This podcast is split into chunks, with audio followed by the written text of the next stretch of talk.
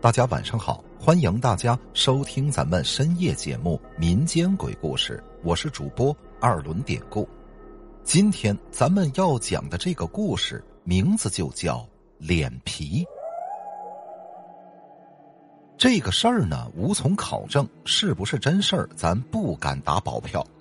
话说呀，在民国十一年的时候，有一个叫做小岗子村的小村庄。里边呢住着一个富豪，叫做张百万。张百万呢有的是钱，不过老婆肚子不争气，只给他生了一个闺女，而且这个闺女的容貌十分的丑陋，那脸上的皮肤就跟老树皮一样一块块的，看着特别的粗糙加吓人。张百万为了这个女儿，那是费尽了心机呀。可是之后，他请遍了中外的名医，都是一筹莫展。转眼间，女儿已经二十岁了，再不找婆家就很难嫁出去了。现在整天听着老婆跟女儿的叹息声，张百万决定争取最后的机会，就是跟村东头的大法师赵五根寻求帮助。这个赵五根啊，原名叫赵鹏程。只是后来拜入了当年闹得很凶的野猪会之后，他仿佛学会了很多巫术一样，那是真的替许多人解决了一些个疑难杂症。当然，张百万他不知道，其实这野猪教啊，只是被邪教给借了个架子，表面上是教会，其实根本就是个邪教，用的方法都是十分狠毒的。就算是那些被帮助过的人，最后也会减寿，只是眼下大家察觉不到罢了。张百万这个人呢，可不是大老粗，他是接受过当时孔孟之道教育的，他心里是坚持着“子不语怪力乱神”这种说法，只不过这次是为了闺女，他真的是迫不得已了。这一天，张百万手里边提着许多用红纸包裹的礼物，怀里呢揣着一百块的大洋，奔着赵五根家里就去了。终于说到了赵五根家里，张百万说明了来意。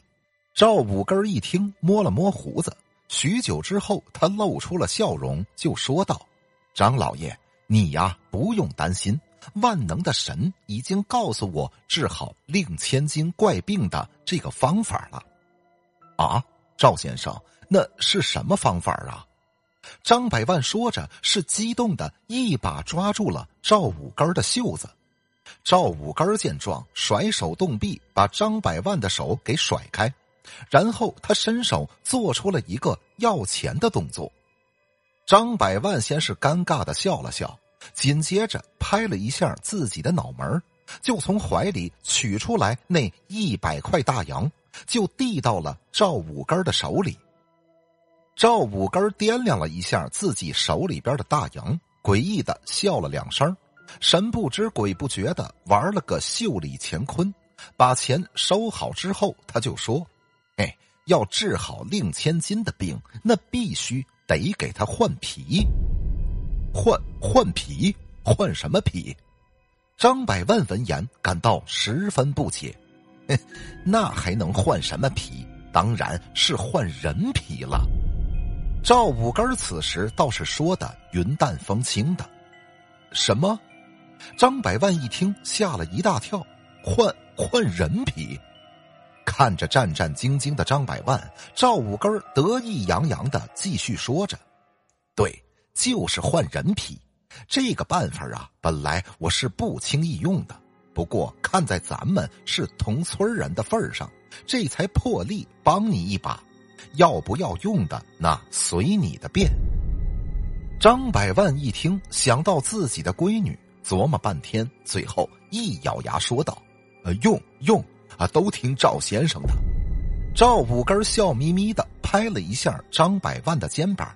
然后接着就把一些个需要的准备告诉了张百万，张百万听完连连点头，赶紧跑回家就去准备一切了。简单的说，回到家里，张百万就开始张罗，按照赵五根的吩咐，需要黄符纸、朱砂、珍珠、糯米和人皮。前边四样都很好办，就是这个人皮呀，实在难找。而且根据赵五根所说的，这人皮的主人那是越漂亮越好。张百万吩咐家里人采办前四样东西，自己呢，则是外出寻觅漂亮的人皮。说来也巧啊，这一天张百万一出门，就遇见了一对外乡来的卖唱妇女。那个姑娘啊，长得水灵，活脱脱跟天仙似的。张百万一看，动了心思，趁着父女俩还没有遇到其他人，赶紧就把他们请进自己家里。跟他们说是要请他们在自己府里唱一天的戏。父女俩一听说能挣钱，那自然是十分高兴，赶紧的就跟着张百万走进了张府。张百万把父女俩带到了柴房，接着又把门外几个家丁喊进来，二话不说，用绳子就把父女两个人捆了个结结实实。张百万吩咐下人看管好这父女俩人之后，立马就前往赵五根家里，请赵五根过来，赶紧帮忙换人皮。赵五根也是二话不说，来到张府，立刻磨好朱砂、珍珠、糯米，分别备用。接着让张百万领着他的闺女出来，赵五根飞快的用朱砂在黄纸上写了什么。朝着张百万女儿的头上一贴，女儿顿时就瘫软了下去，人事不知了。张百万一看，在旁边大声喊道：“你你这是干什么？”赵五根呢也不害怕，干什么？当然是让你女儿没有痛苦的接受换皮。难道你想让你女儿活生生疼死呀？听了赵五根的解释，张百万不吭声了。你们几个还不快去把人带过来！赵五根对下人吩咐着：“啊，呃，是是，快把那卖唱的女子带过来。”张百万在一旁也赶紧命令下人。很快，下人们把卖唱的女子带了过来。哎，姑娘，你叫什么名字呀？张百万说这话是他最后良心发现，决定给这个女子死后立个墓碑。此时，那女子还不知道怎么回事了，战战兢兢的回话：“啊，老爷呀，我我叫小莲，你们这是？”还没等卖唱的女子说完话了，赵五根立马一道黄符贴上去，那女子随即也倒了下去。赵五根吩咐下人把小莲的身体和张家小姐的身体放在一块儿。接着从怀里边掏出一把刀，看着那锋利的刀，张百万在一边想说点什么，结果想起赵五根的吩咐，做法期间不许打扰。哎，想到这儿，他又闭上了嘴。再说赵五根，他首先用刀在张家小姐的脸上慢慢划出一道血印儿，紧接着似乎狠下了心一样。是快速的把刀插了过去，沿着那道血印是使劲割了下去。很快，一整块人皮就已经被赵五根拿在了手里。看到这个场景，家丁们那恶心的是纷纷转头大吐特吐啊！只有张百万忍住了恶心，继续看下去。接着，赵五根又用相同的方法把小莲的脸皮割了下来。赵五根比量着小莲被割下的脸皮跟张家小姐的脸，修修改改之后，就把小莲的脸皮盖到了张家小姐的脸上。接下来，赵五根把磨成粉末的珍珠粉和糯米粉沿着人皮的接缝处涂抹好，又念了几声咒语，从怀里边取出一些粉末，往张家小姐脸上一涂。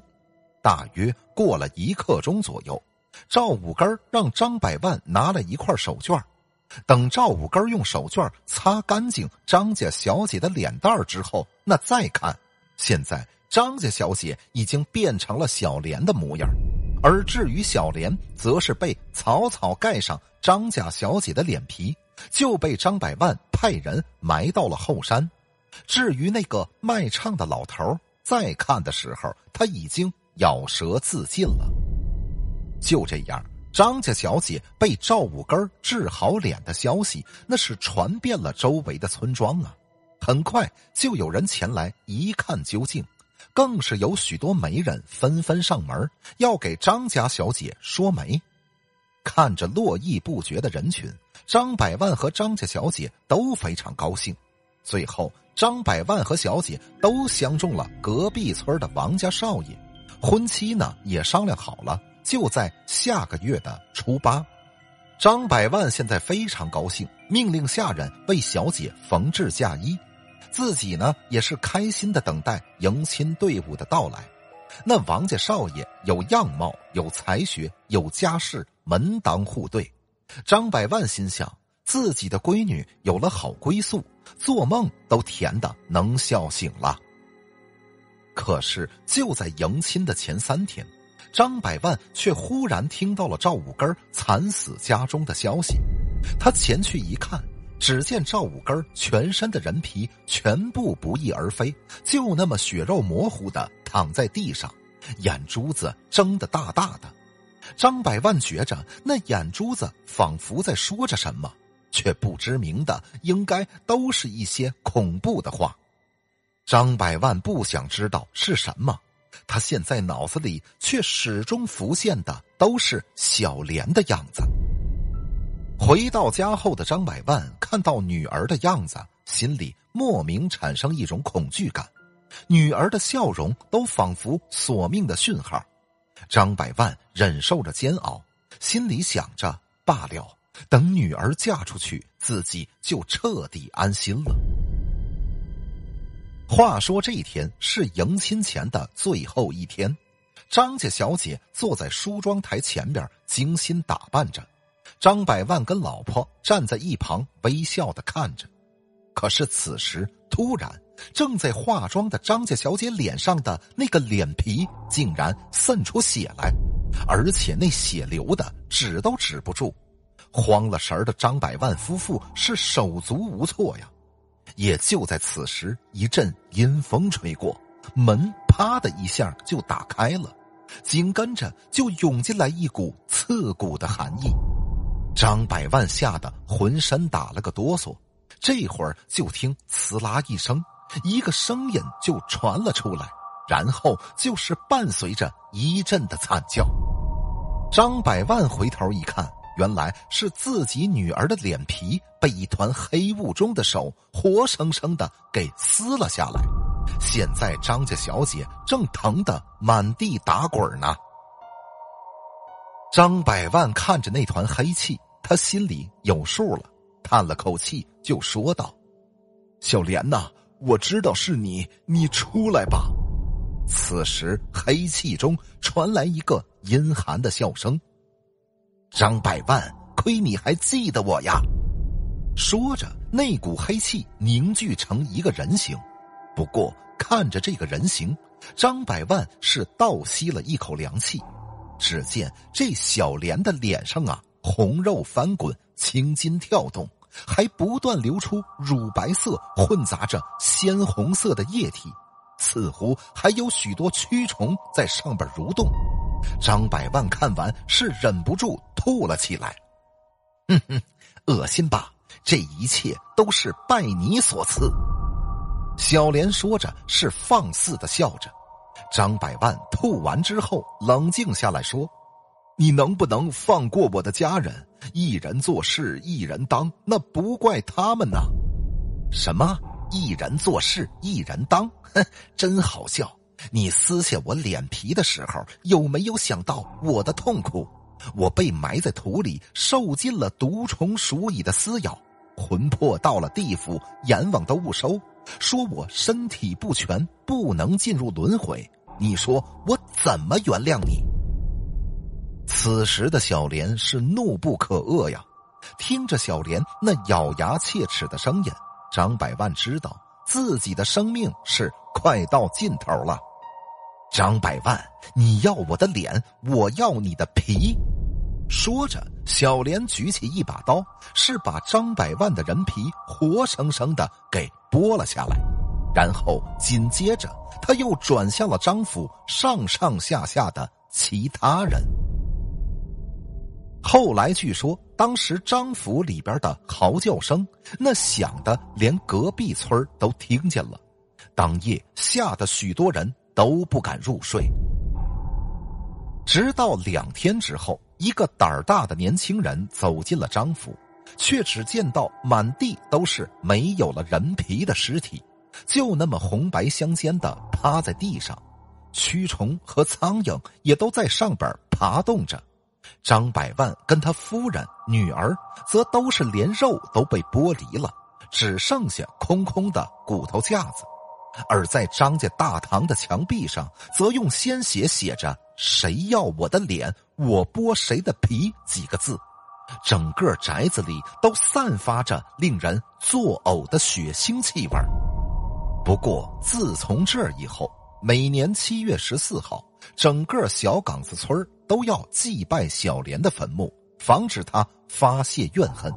而当有人问起为什么小莲还是阴魂不散的这个原因的时候，小岗子村的庙祝就会告诉你：人呢被活活剥皮之后，灵魂便不能投胎做人，只能徘徊于阴阳交界之处，那是要受尽罡风世故，那是要受尽了苦楚，一直到烟消云散为止。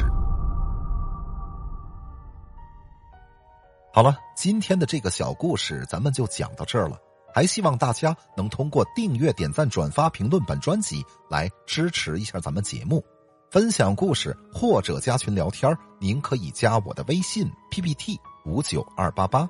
节目最后，典故再次感谢您收听咱们民间鬼故事。那朋友们，咱们就下集再见。